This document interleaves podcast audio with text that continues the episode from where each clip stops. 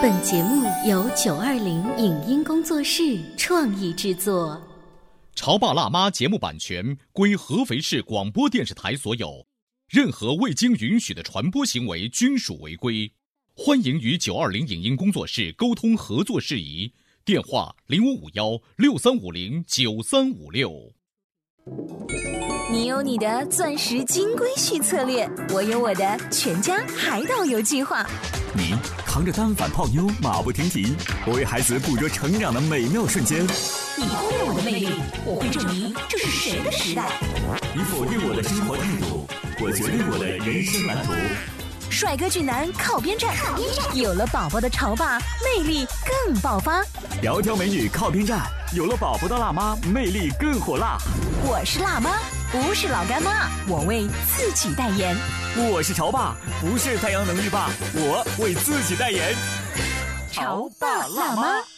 本节目嘉宾观点不代表本台立场，特此声明。孩子学习成绩优异，能考上好学校是每个家长所希望的。而如何成为优秀的孩子，方法很重要。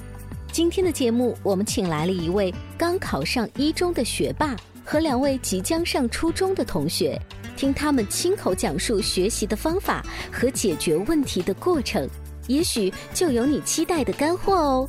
欢迎收听八零后时尚育儿广播脱口秀《潮爸辣妈》。本期话题：学霸孩子，你值得拥有。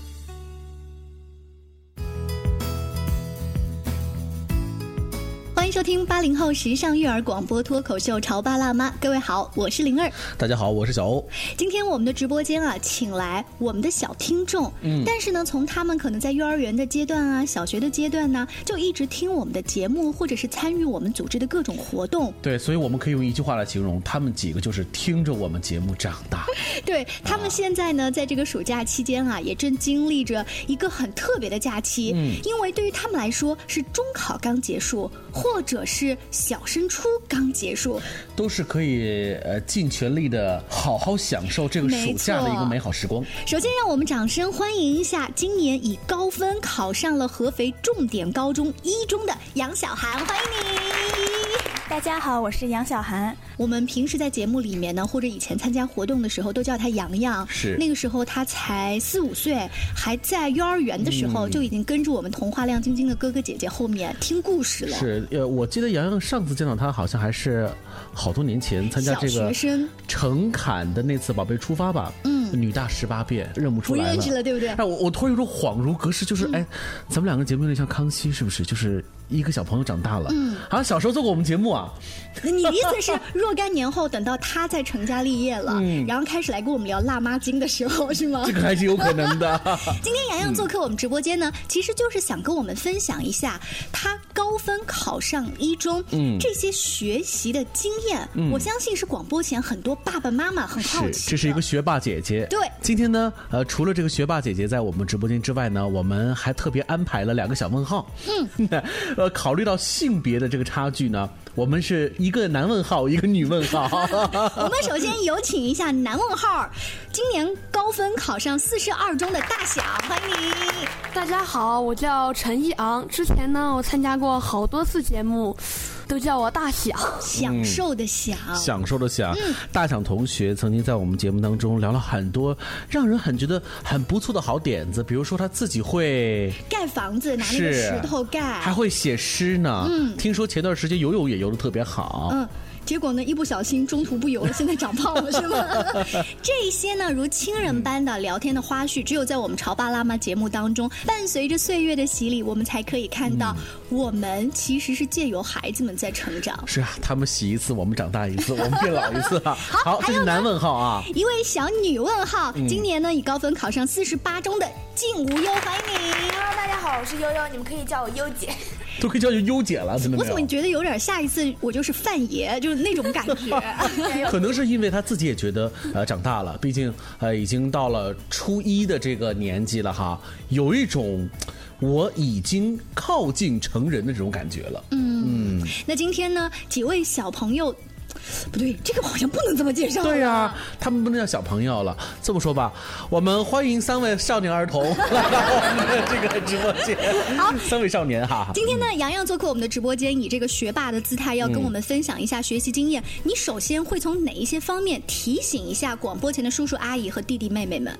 呃，我觉得首先最主要的就是要进行自主学习。那么自主学习首先是要制定自己的一些目标还有计划。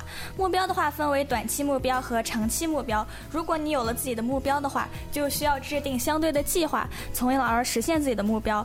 计划的话也分为长期的计划和短期的计划。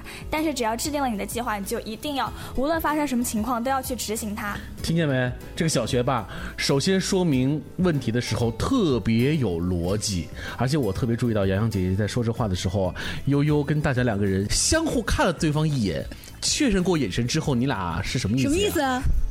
心累。悠姐怎么会心累呢？就是你觉得累是哪哪里累？我觉得，因为我作为一就是刚小升初过后嘛，嗯我自主学习已经开始，已经快一年多了。嗯嗯。但是你听到姐姐仍然在强调这一个，你就觉得哦，未来还得依靠自主学习这个大大的就是头号的事情放在前面，是吗？嗯，对，嗯。大想是怎么理解自主学习的？自主学习，我认为就是自己管着自己，嗯，不需要别人监督，在任何情况下都能发挥最好的水平。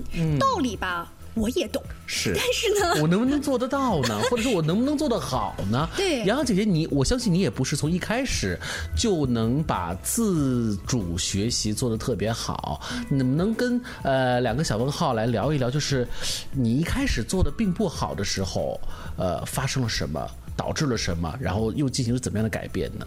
呃，因为我初中比较薄弱的学科就是理科嘛，嗯像学数理化的时候，因为当时并没有比较详细的那种学习计划，是然后就是作业错的多，考试考的不好啊。然后后来因为我们班主任要求每天要自己拿那个便利贴，把要做的事情写下来，然后贴在那个桌角上面。嗯比如说作业发下来，我要先订正题目，然后去找老师问，然后再可以开始今天就是写今天的作业。啊，然后做完一项勾一项，所以就这样就养成了这样一种嗯制定计划的习惯。而且这个自主学习它是可见的，嗯，对不对？做完之后你又能画勾，把它画掉，就有一种成就感。哎。两个问号，听见了没？下完节目之后回去买便利贴 啊，这是做学霸姐姐的第一步哈。买了便利贴，你知道便利贴它有不同种颜色哈，然后呢，你会用一个呃比较粗的笔，会很显见的这种颜色写很清楚，然后贴在桌子上面。这就跟我们在办公室里头可能会贴在我们的这个电脑旁边屏幕上面会一样的，就是做一件事情。完成一件事情，你你心里头就会觉得、啊，这事儿过去了，然后我再做另外一件事情。所以计划可能也是从你贴便利贴开始就慢慢养成的，对不对？对，对，但是我对这个自主学习还是打一个问号，什么呢？就算没有像洋洋说的我自主学习，大部分的同学他们是有一个记作业的本子，对吗？现在，那我只要语文后面什么冒号，今天是背什么课文，写什么试卷，数学后面冒号，我也能够做到你刚才说的那个，只要把作业完成不就行了吗？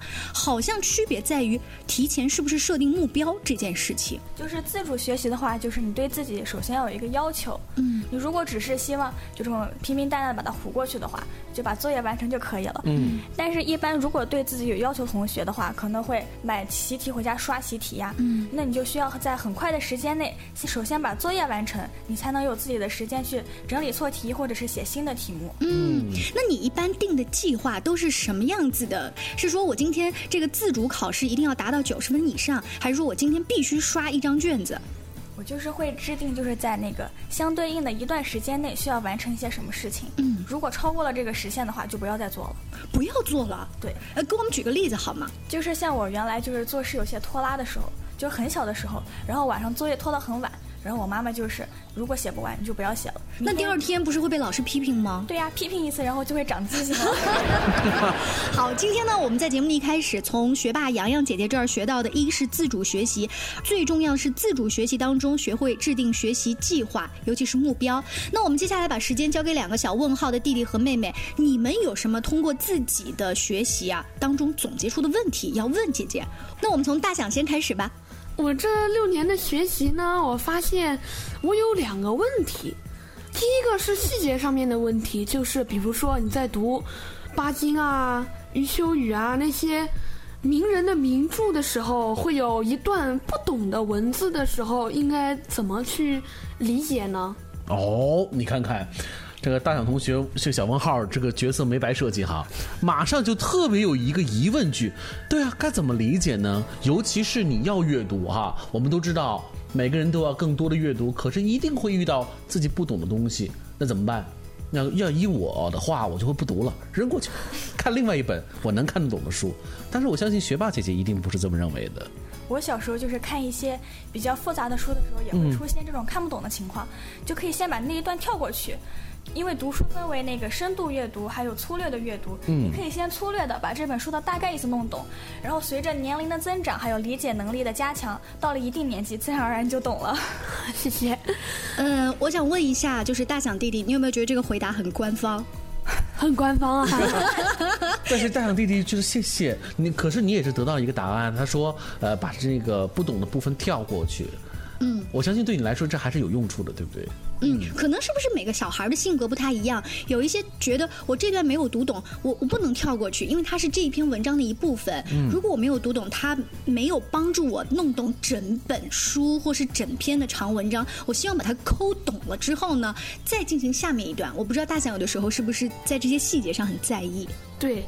因为有些时候，我妈妈就曾经说过我，我有一道题做不会吧，然后老妈就会惊奇的发现，我半个多小时我都在对着一道题在那想，在那看，嗯，都没有考虑过跳过去。哎，大想刚才说这个，洋洋姐姐，我们也想问一下，会不会同样的性格和学习的方法，在考试的时候也遇到？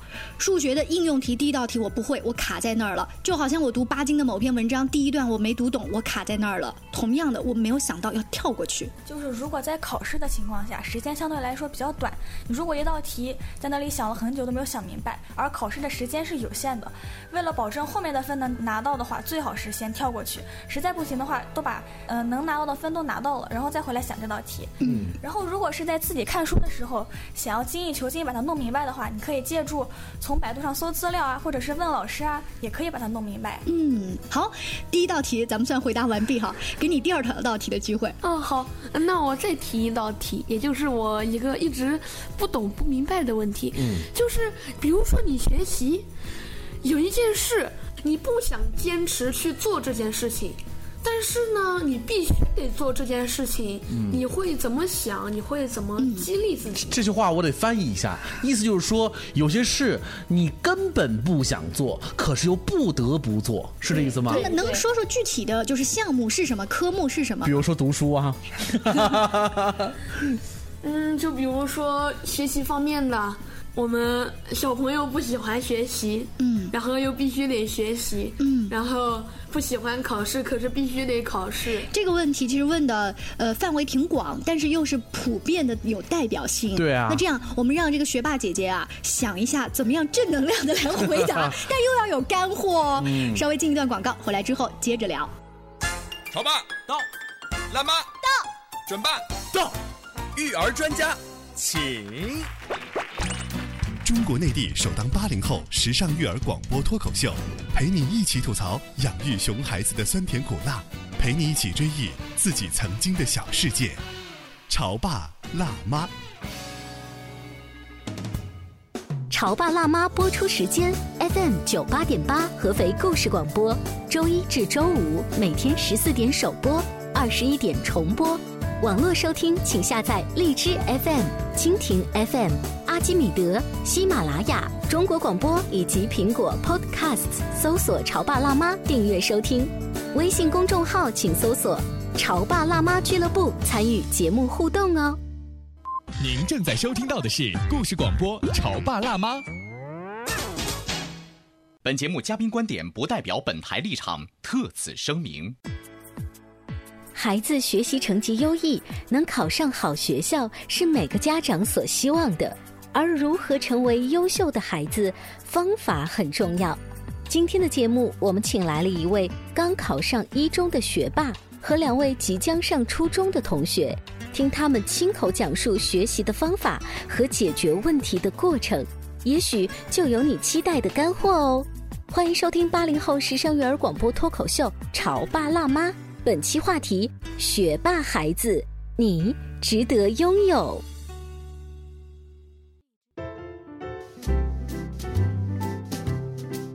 欢迎回来，今天小欧跟灵儿在直播间为大家答疑解惑。但我们请到的专家呢，不是从事教育四五十年的老教师，嗯而是呢高分考入我们合肥市重点高中一中的洋洋同学。是的，虽然不是老学究，但人家是个小学霸呀。嗯，有的时候吧，我觉得小学霸可能会更接地气，因为他真的是。一直捧着书，一直拿着笔，他在不停的在自己的学业上刻苦钻研，所以我觉得还是希望能够通过小学霸的嘴巴，能够去多问一些，他到底是如何看待学习的。是，尤其呢是我们没有站在爸爸妈妈的角度问，而是真的由孩子发出疑问。今天请到的另外两位小朋友、嗯是考入四十八中的悠悠同学和考入四十二中的大响同学。是的刚在广告前，大响问说，我们孩子吧没有几个爱学习的、爱考试的，但是我不得不做的时候，嗯请问我怎么调整心态？洋洋学霸，就是我在初中的时候，我也是非常不喜欢数学，天天做数学作业的时候真的非常烦。嗯，但是没有办法，因为嗯首先中考要考数学，嗯你不能说因为自己不喜欢你就放弃这一门学科。但是老师有的时候在课堂上说的这个数学题，说的这个上课的内容，我真的是听上去会像听天书一样，很枯燥、很无聊啊。虽然道理我知道要考中考，可是我怎么调？不是我男生的话，我可能就直接就放弃了。就是这就是对于一门学科的兴趣。嗯我们班有一个学霸，就是数学学霸。对数学非常感兴趣，他在上课的时候就天天跟老师互动，就像上课只有他们两个人一样。好讨厌吧？对呀、像我们这种数学不是特别好的，没有办法嘛。你如果有不懂的地方，只能下课去读老师，嗯，就是抢占资源那种。因为初中的话，我们我们老师是同时要带两个班，嗯所以老师不可能一直都待在这边，在在自己班，所以你就必须要抓紧一切时间去找老师。嗯实在是不喜欢的科目也没有办法，忍一忍就过去了。忍一忍就过去了。哎，我觉得这几个暗示很重要。大祥，你能接收到这个信号吗？能啊，好官方的回答。其实啊，我们抽丝剥茧，我们能够帮刚才那个学霸姐姐说的问题，主要是什么？就我明白，可能你不太喜欢，但有一点很重要，就是你明白一点。中考这是要考的，不论你再不喜欢这个必然要来临的这一个大事件，你必须要为此奋斗。哎，这都是学霸姐姐自己想明白的，还是说爸爸妈妈在旁边各种诱惑也好呀，或者以过来人的经验，就是呃，就是训斥也好啊，他们有给到你帮助吗？会有的，因为有一段时间的话，就是有的时候也会懈怠嘛。比如说考试考得真的非常差的话，嗯就会失去那种动力，有一种挫败感。但是就是因为身边有很多同学是给了我们一种榜样的作用，嗯然后再加上老师天天给我们灌心灵鸡汤，哦，现在老师流行灌心灵鸡汤啊，以前都是直接打板子哎。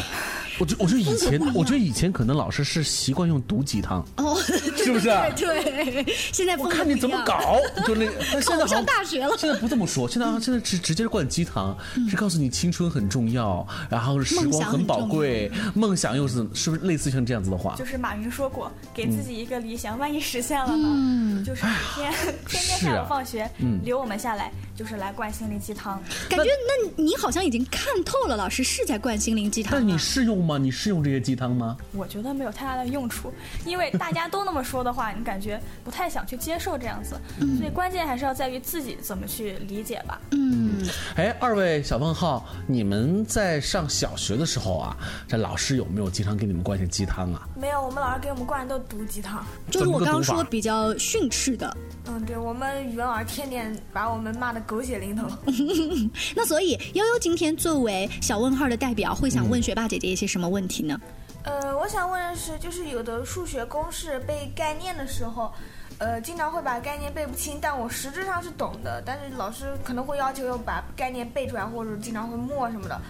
呃，怎么样才能把这个概念记得比较清楚？就是我知道不能靠死记硬背，因为数学概念死背是背不掉的。我在想有什么好一点的方法能把它背掉？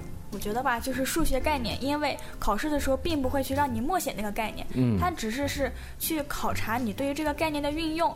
因为上了初中以后就会有非常多的概念，非常的杂乱，所以你可以自己画那种就是那种树状图或者结构简图，你把你那个知识的要点都把它拎出来，最重要的一些公式要把它记下来。像那种很多的定律啊，而且有的时候不一定非要把一字不差的背下来，在你做题的时候，你多练习的话，你自己就能记住了。嗯，上了初中，老师肯定不会，就是有那个时间去让你去默写公式，是不是对？尤其是刚才学霸姐姐还提到了一点是那个树状的逻辑思维的那个导图，这个导图其实是老师要求你们现在用这个方法来记忆公式或者是梳理知识点吗？其实这个图一开始是我们文科老师是这么要求的，但是因为像理科它的公式更多而且更杂乱，所以你如果在每一个章节的最后用这些导图来帮助自己理清思维的话，会更有效果一些。嗯哎呀，学霸姐姐说的这些东西，终于我发现我也用过哎。嗯，从这个角度来讲，我也不算是一个数学学渣，对不对？我呀，经常会干这样的事情。就刚才悠悠说的这个问题，我觉得特别有代表性。比如说，等到你上了中学之后啊，数学的这个定律会越来越多。对我们这种呃，其实真的不太感兴趣的学生来说，我有一个好办法，我真的就是拿一个硬纸片一样的东西，大概这么大，巴掌这么大，会把我容易用到或者是经常会用错的一些公式啊，把它写出来。写出来之后呢，就把它放在桌子上面。有事儿没事儿呢，反正就当吃瓜子儿似的看一眼，啊，慢慢的呢，似乎好像就会好一点。嗯嗯，怎么样？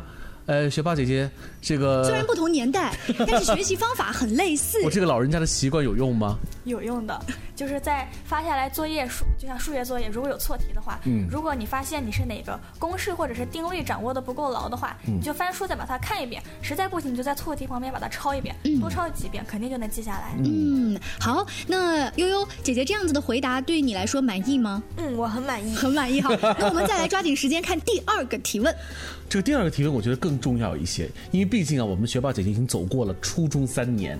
你知道初中三年，那这个时光当中绝对不仅仅只有学习啊，还有校园的生活。我不知道优姐对你很期待的初中的生活即将的展开，你有什么关于这些问题要问旁边的学霸姐姐呢？呃，我觉得我还想问的是，嗯，因为初中学习也会很紧张嘛，但是也要适当的放松，比如说学校也有社团什么的。呃，我想问杨姐，就是平常在学校有没有参加一些社团活动，然后平常又是怎么放松自己的？呃，因为我刚上初一的时候，是学校当时还有那个汉听的比赛，嗯汉字听写，嗯然后我就每天中午午休的时候跟着他们一起去报听写、报听写、报听写。嗯后来这个比赛就被取消了，那取消之后，那你还有参加过其他的一些社团吗？没有。就没有了。但是因为当时初二、初三的时候还有体育课嘛，嗯，体育课一开始初二的时候还是很欢乐的，到了初三以后，就是因为要面对体育中考，就是天天唯一的娱乐时间就是下楼参加体育课，去操场上跑步，啊真的就是到最后你每次你就只能听听见自己的脚步在那个塑胶跑道上的那种声音。哎，刚才这个学霸姐姐的回答，我不知道悠悠有没有听出来一些弦外之音呢？就是虽然你有一颗想要报社团的心，这是好的，可是你未必有这个时间呢。如果学习效率高的话，我想可能还是有的。还是有，就是你更想去参与那些社团。但是刚才学霸姐姐在说到第一条那个汉字拼写大赛的时候，她把这一条作为第一个说，她觉得那就是社团，那就是娱乐了。但是在我看来，这难道不是学习吗？对不对？哎，尤其是学霸姐姐，你刚才讲的那些哈，都是初中的，嗯但是所有的压力到高中只会越来越大哦。你有没有做好这个思想准备啊？我高中的时候就打算可能会去参加一些社团，因为一中它是社团是非常丰富的，是而且它就有那个。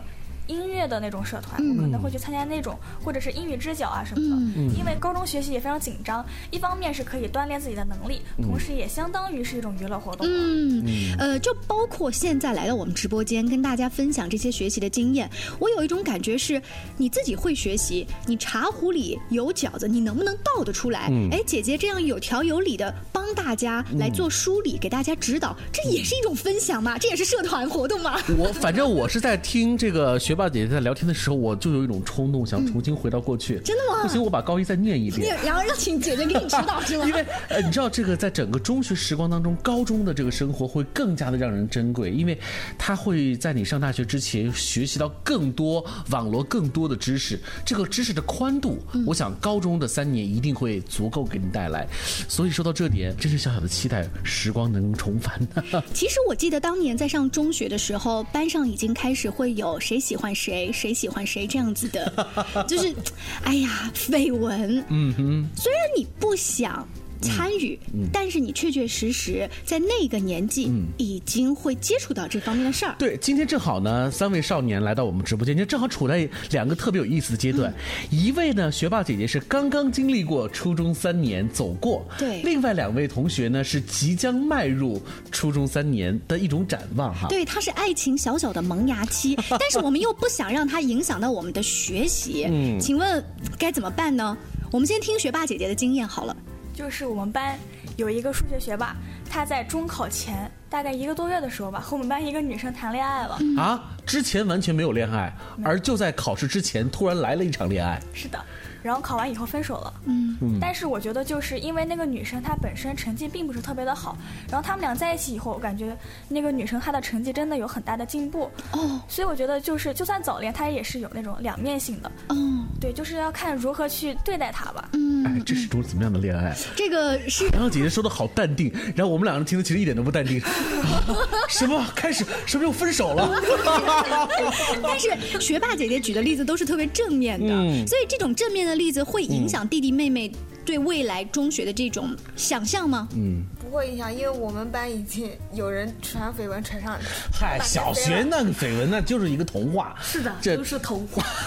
都是童话，所以你们会觉得就是嗯，还是要听爸爸妈妈的话。中学的时候还是要卯足劲了学习。如果有这方面的传闻，我们是绝对不可以的。还是怎样？我们班呢是有人喜欢传绯闻，弄得原来我们班有一段时间男生跟女生不能说话，是不然就炸锅了。嗯，呃，一传十，十传百，百传千的。我认为呢，像这种传绯闻的人呀，你完全可以听了不理睬他，嗯，就当他是现在天天给你打电话的那种推销房产的呀，哦推销保健品的呀那些人一样。这是一个多么的耿直报啊！呃，我觉得话就是像这种早恋什么，它各有利弊。嗯就是如果是他在不影响学习的情况下，也不伤害自己身体的情况下，他们呃也是可以的。但是前提还是要不要影响学习。嗯，毕竟我们现在是学生，学习才是第一位的。其实啊，以我们过来人来看哈，呃，在中学期间的大多数的所谓的恋情，更多的还是以相互促进对方学习为主的。